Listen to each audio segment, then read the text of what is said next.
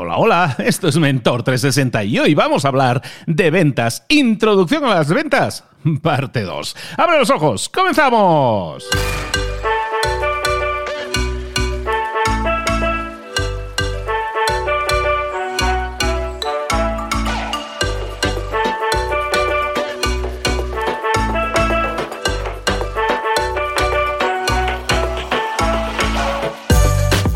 A todos, bienvenidos un día más, una semana más a Mentor 360, el espacio, el programa, el podcast en el que puedes escuchar a los mejores mentores del planeta en español en todas esas áreas de conocimiento en las que necesitas ayudita, un empujón, una semillita que plantar y que regar para crecer y mejorar en lo personal y en lo profesional. Recordarte una cosa, precisamente, durante este mes de septiembre voy a estar haciendo varios vivos, varios en directo en todas las plataformas, redes sociales que más o menos tenemos y ya conoces, sobre todo Facebook, YouTube, LinkedIn y todas estas haciendo en vivos en los que te voy a dar lo que se llama un webinar, ¿no? Sesiones, talleres en las que pretendo ayudarte, mentalizarte para que sepas que ahora es un momento esencial para tomar decisiones, para hacer cambios en tu vida. Hoy, hoy mismo, hoy si lo estás escuchando en el día de emisión, ¿no?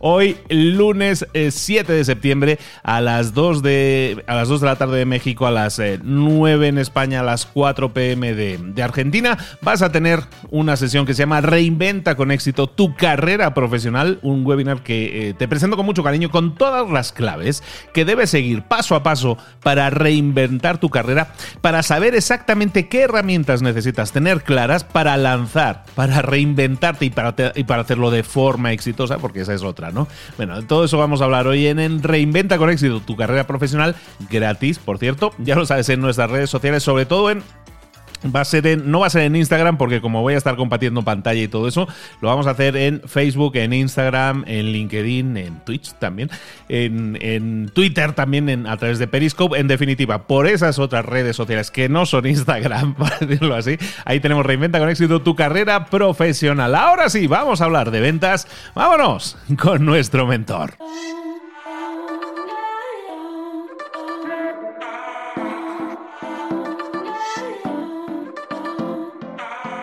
Vámonos con nuestro mentor del día. Hoy toca ventas. Y si hablamos de ventas, código, a ver, la, palabra en código aquí es Carlos Ogor, el código Sogor. Ya vemos a Carlos Ogor para seguir hablando de ventas y retomar algún tema que nos ha quedado pendiente. Carlos, ¿cómo estás? Buenos días.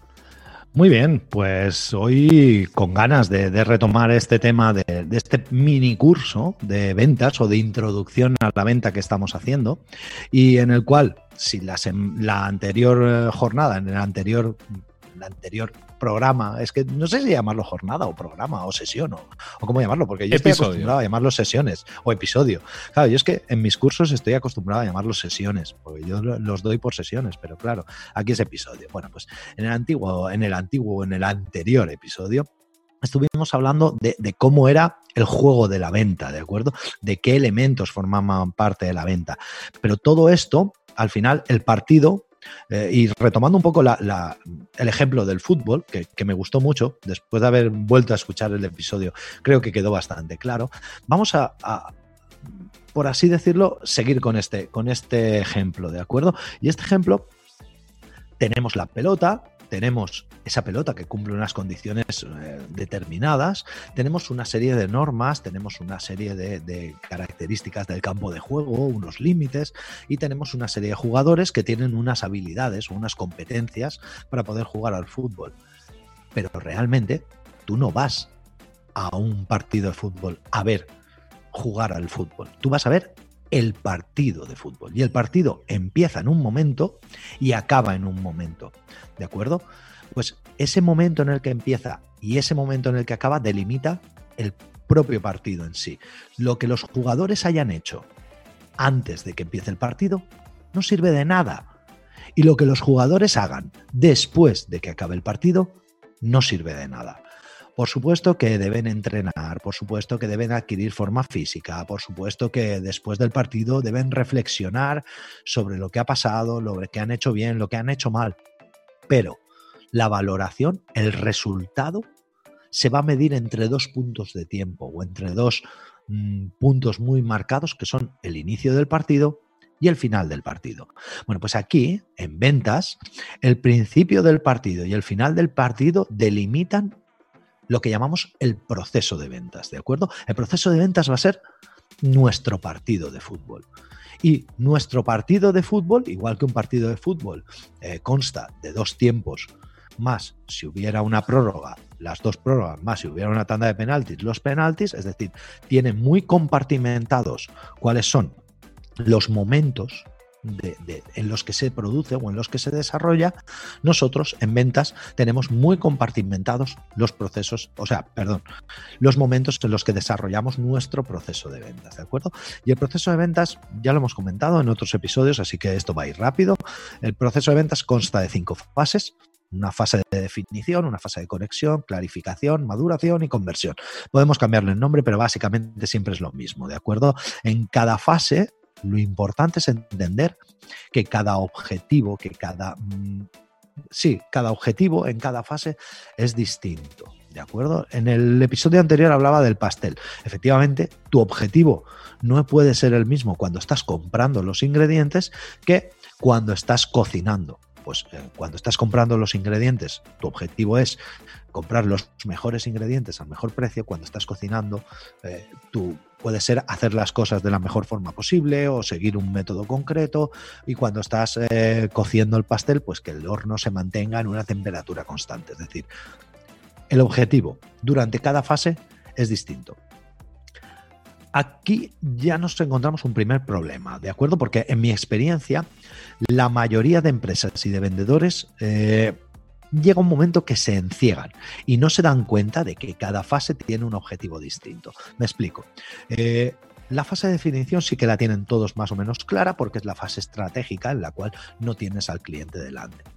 La segunda fase, que es la de conexión, también la tienen más o menos clara porque es la fase que nosotros llamamos de sales enablement o de, o de marketing, ¿de acuerdo? Que es en la que nosotros tenemos que intentar que cliente y producto se encuentren en el mismo lugar, en el mismo momento, ¿de acuerdo?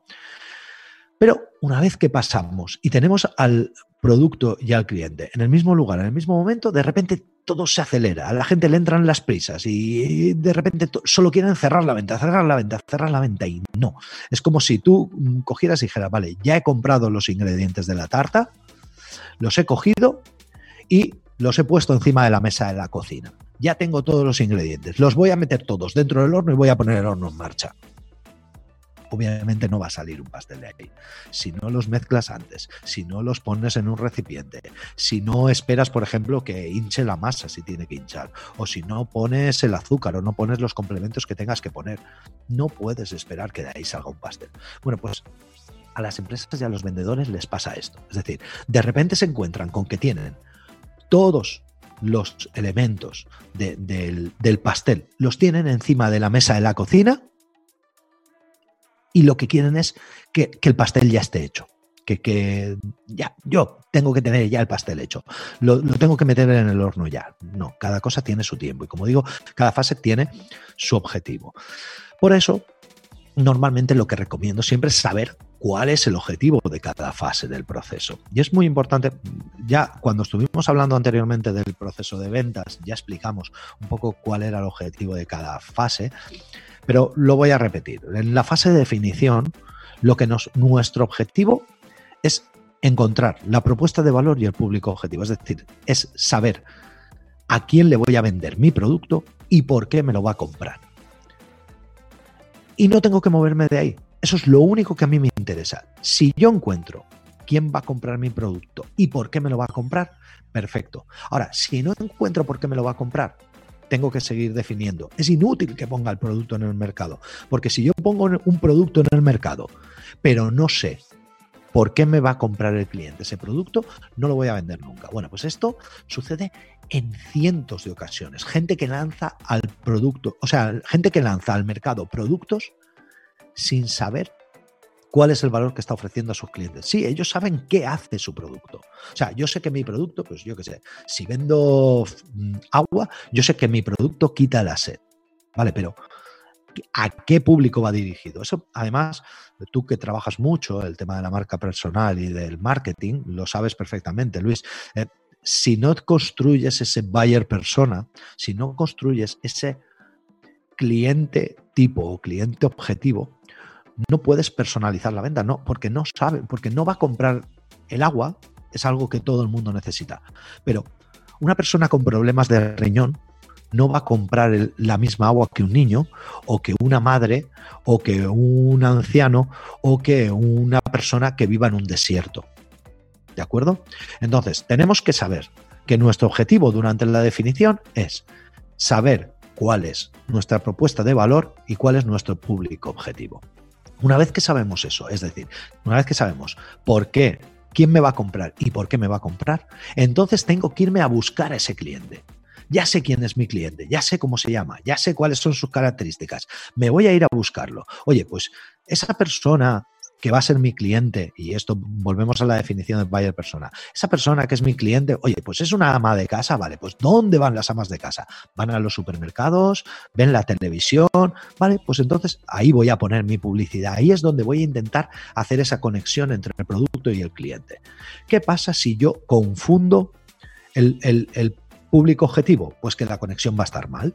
¿Por qué? Pues porque si yo resulta que creo que mi cliente objetivo es las amas de casa y luego resulta que digo, vale, pues eh, resulta que no, que las amas de casa no compran mi producto, pues obviamente por mucho que yo invierta en conexión, por mucho que invierta en marketing y publicidad, nunca va a llegar. Pero también es un problema que yo equivoque la forma en la que llego a ese público objetivo, es decir, que yo equivoque mi estrategia de conexión, porque tú imagínate que yo quiero llegar a las amas de casa y digo, vale, pues como quiero llegar a las amas de casa, voy a hacer muchísima publicidad en mm, vallas, en, en carreteras intercomarcales. Pero si las amas de casa no suelen salir de casa o salen poco y por supuesto no viajan, ¿para qué vas a hacer en una o, o voy a hacer, no, mira, mejor aún, voy a poner mi publicidad para amas de casa y lo voy a poner en aeropuertos o en hoteles de lujo. Y dices, ¿para qué? ¿Para qué? Si nadie, o sea, una ama de casa probablemente una vez al año o dos veces al año o cinco veces al año pueda viajar, pero ¿no será más fácil que si tú si tu objetivo es una ama de casa, pues pongas en un supermercado, pongas la publicidad o lo pongas en medio de la ciudad o lo pongas en televisión. Y si tu cliente objetivo es un ejecutivo de negocios, entonces sí, ponlo en los aeropuertos y ponlo en los hoteles. Como digo, si nosotros marcamos claramente cuál es nuestro objetivo de conexión, es muy fácil llegar a él.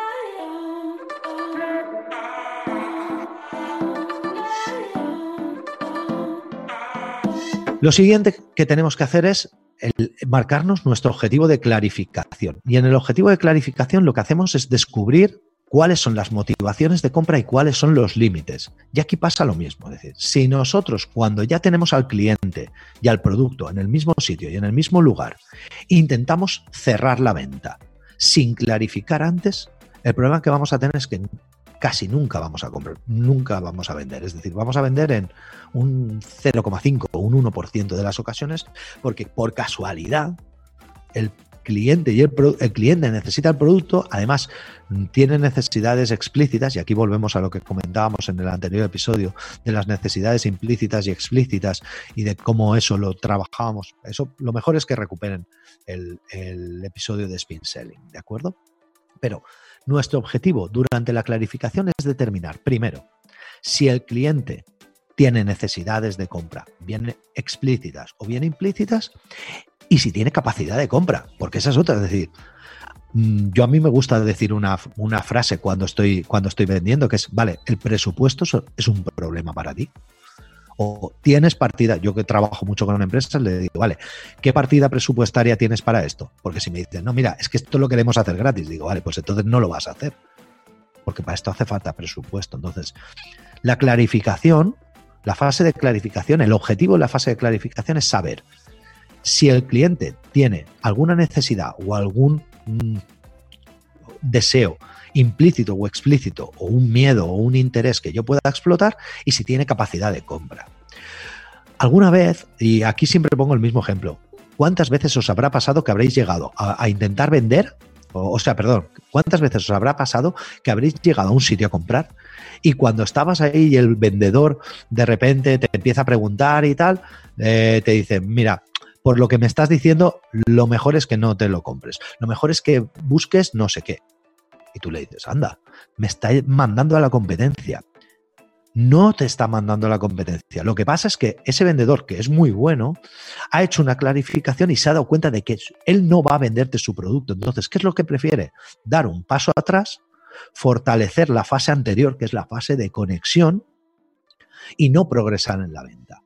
¿Qué es lo que ha conseguido el vendedor con eso? Pues que la próxima vez que tú vayas a comprar y él te atienda, tú confíes en él, porque el día que te dijo, oye, mira, para esto, yo a mí me pasó ayer que fui al taller a, a, llevar la moto, le dije, oye, mira, que es que la moto va haciendo este ruidito y tal, y me dijeron, mira, mm, Carlos, de verdad, hasta que no, como tienes que pasar la revisión dentro de tres meses, si no se te para la moto y si no ves que va a más el ruido, aguántalo hasta que llegue la revisión y te lo hacemos todo junto, porque si no te voy a cobrar mano de obra y todo. Y la verdad, para luego apretarte dos cosas y cobrarte 50 o 60 euros, prefiero más que vengas en la revisión. Y dije, ostras, gracias, tío. Pues sí, mm, muchísimas gracias. Y por eso me fío de ese mecánico. ¿Por qué? Porque ese mecánico prefiere no progresar en la venta y dar un paso atrás y fortalecer la conexión. Eh, los dos objetivos finales, como digo, acabamos con la clarificación y sabemos cuáles son las motivaciones y las capacidades de compra. Lo siguiente, en la siguiente fase tenemos la fase de maduración. En la fase de maduración, lo que nosotros tenemos que hacer es justificar el valor que tiene el producto para el cliente, ¿de acuerdo? Y aquí aún no pensamos en venderle. Nosotros lo que, lo que intentamos en la fase de maduración es que el cliente entienda que ese producto es para él y que ese producto tiene valor para él. No queremos que lo compre. Lo que queremos es que entienda que tiene valor para él. ¿De acuerdo? Y es muy importante porque la gente como digo siempre, eh, la gente una vez que tiene al cliente delante lo que intenta es cerrar, cerrar, cerrar, cerrar. Y no tiene sentido cerrar desde el primer momento, porque si el cliente no está maduro, el problema que nos vamos a encontrar es que tú vas a querer cerrar, pero el cliente no está convencido de que tiene valor para, para él. Y entonces va a empezar a ponerte pegas y va a ponerte objeciones y va a ponerte y, te va a rechazar y va a decir, ya, pero es que no lo necesito. No, es que creo que no es para mí. No, es que en este momento no es lo que voy buscando. No, es que... Y, claro, son objeciones que son muy difíciles de tratar. ¿Por qué? Pues porque realmente el cliente no está viendo el valor y nadie va a comprar nada a lo que no le vea valor. ¿De acuerdo? Y una vez que ya hemos definido correctamente, hemos conectado correctamente, hemos clarificado correctamente y hemos madurado lo suficiente al cliente, entonces y solo entonces es cuando tenemos que ir a la conversión. Y aquí una de las cosas que yo suelo decir en mis cursos y que es lo que más sorprende a la gente es que en este momento el, primer, la primera etapa de esta fase de conversión es la presentación del precio. Y aquí la mayoría de la gente me dice, Carlos, ¿me estás diciendo que hasta ahora no le habías dicho al cliente lo que valía tu producto? Y le digo, no, es que no lo necesitaba saber. Es que yo a mí, y, esto lo hemos hablado en más episodios, es decir, yo me guardo el precio siempre para el final, porque si no, si yo no creo que tú lo necesites, ¿para qué te voy a decir el precio? No, no, te va, no te va a servir de nada. Y si creo que no me lo vas a comprar, porque en la fase de clarificación me he dado cuenta de que no me lo vas a comprar, ¿para qué te voy a decir el precio? Si no me va a servir de nada. ¿De acuerdo? O si intento, si tú me dices, ya, pero es que quiero saber mm, cuánto vale. Y yo te pregunto, de acuerdo, pero ¿lo necesitas? Y tú me dices, no, no lo necesito, pero quiero saber cuánto vale. ¿Para qué te voy a decir lo que vale? ¿De acuerdo? Entonces, cuando lleguemos a la última fase, a la quinta fase, a la fase de conversión, nuestro objetivo aquí y solo aquí es lograr el desembolso. Y aquí es donde ya desarrollamos una presentación atractiva del precio donde negociamos las condiciones y por supuesto en esa negociación de condiciones tendremos que hacer una serie de, una serie de concesiones que son lo que nosotros llamamos eh, los aceleradores de venta, que es las ofertas, oye mira pues te hago la financiación o te ofrezco un 2 por 1 o si me lo compras ahora empiezas a pagarlo dentro de tres meses pero aquí, solo aquí. ¿Por qué? Porque nuestro objetivo y con esto es con lo que ya acabamos el programa de hoy, el objetivo de lograr el desembolso, de lograr el intercambio, única y exclusivamente es en la última fase. Igual que cuando hacemos un pastel, nuestro objetivo de tener el horno encendido y mantener la temperatura solamente es durante el último tramo, de la fabricación del pastel, el lograr el desembolso, el lograr el intercambio, solamente lo intentaremos, solamente será nuestro objetivo en la venta durante el último tramo. ¿Crees que ha quedado bastante claro, Luis? Pues yo creo que has hecho un recorrido súper eh, intenso. Nunca mejor dicho, porque han sido en dos episodios hemos hecho un, un recorrido intenso desde desde estar buscando un balón para jugar a fútbol hemos acabado vendiendo con un sistema completo de venta. Me parece que queda súper claro. Pero de todas maneras, eh, yo creo que estamos a disposición de la gente, de, la, de los oyentes. Cualquier duda, ampliación, yo creo que la pueden consultar directamente contigo. Sí, además, Tal y, como, tal y como te estaba comentando al principio, esto es parte de un curso que además va a estar colgado, va a ser un curso gratuito que va a estar colgado en, en Venta Inteligente. Es decir, si estás escuchando esto y quieres verlo un poco con imágenes, con su PowerPoint y todas estas cosas, ya a lo mejor puede que hasta me grabe a mí mismo haciendo la introducción, pero no prometo nada. No, mejor no, ¿verdad? Ya, eh, eh, el oyente no puede, no puede ver esto, pero por la cámara Luis me está diciendo, no te grabes, Carlos, no te grabes. Bueno, pues eso. En Venta Inteligente habrá, estará este curso para que la gente pueda, pueda verlo. Va a ser cortito, al final va a ser media hora o 40 minutos, ¿de acuerdo? Pero bueno, yo creo que les va a servir de apoyo y sobre todo si tienen alguna inquietud más, siempre pueden repasarlo.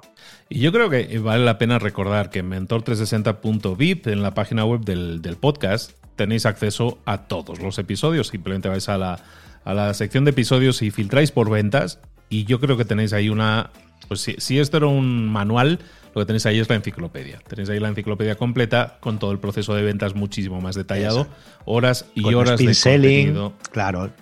Lo importante es eso, lo importante es que siempre que hablamos en este, en este programa, cuando hablamos de que hay un episodio sobre spin selling, pueden recuperarlo. Cuando hablamos de que hay un episodio sobre cómo clarificar o cómo madurar a tu cliente o cómo conectar con tu cliente, es que pueden meterse y pueden recuperarlo. Pues ahí lo tenéis, ahí tenéis a Carlos Ogor, nuestro especialista en ventas que hoy ha estado recuperando el tema que habíamos dejado pendiente del, día anterior de introducción a las ventas. Lo hemos completado, te ha quedado claro, tienes alguna duda, tienes alguna pregunta, haznoslo llegar a través de las redes sociales, esperamos tus comentarios en, Libros para Emprendedores, en arroba Libros para Emprendedores o directamente con Carlos Sogor y también recordad que toda la información la tenéis disponible en Venta Inteligente Carlos, Carlillos, muchísimas gracias de nuevo por estar con nosotros. Gracias a Luis, y gracias a todos los oyentes. Muchísimas gracias.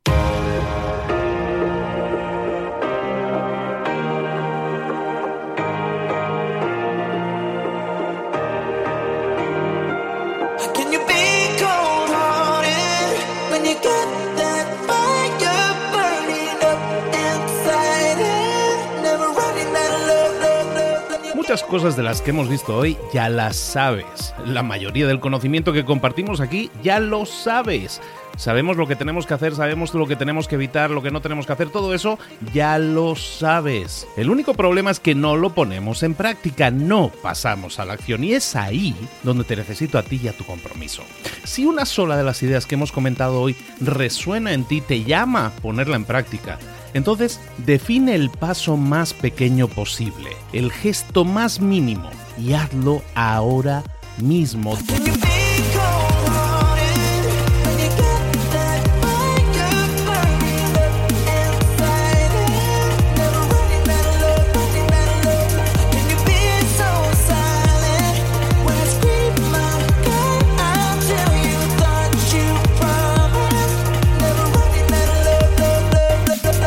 Hablo de crecimiento personal, pero también de crecimiento profesional. Expandir tu red de contactos, mejorar tus relaciones con los demás, aprender alguna cosa nueva, poner en práctica una pequeña técnica que te ayude.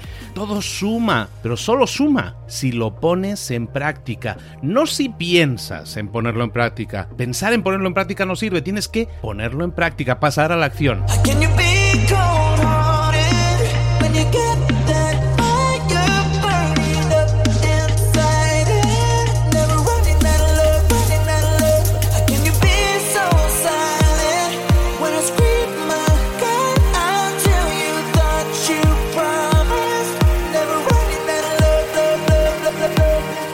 Acuérdate de este ingrediente secreto también.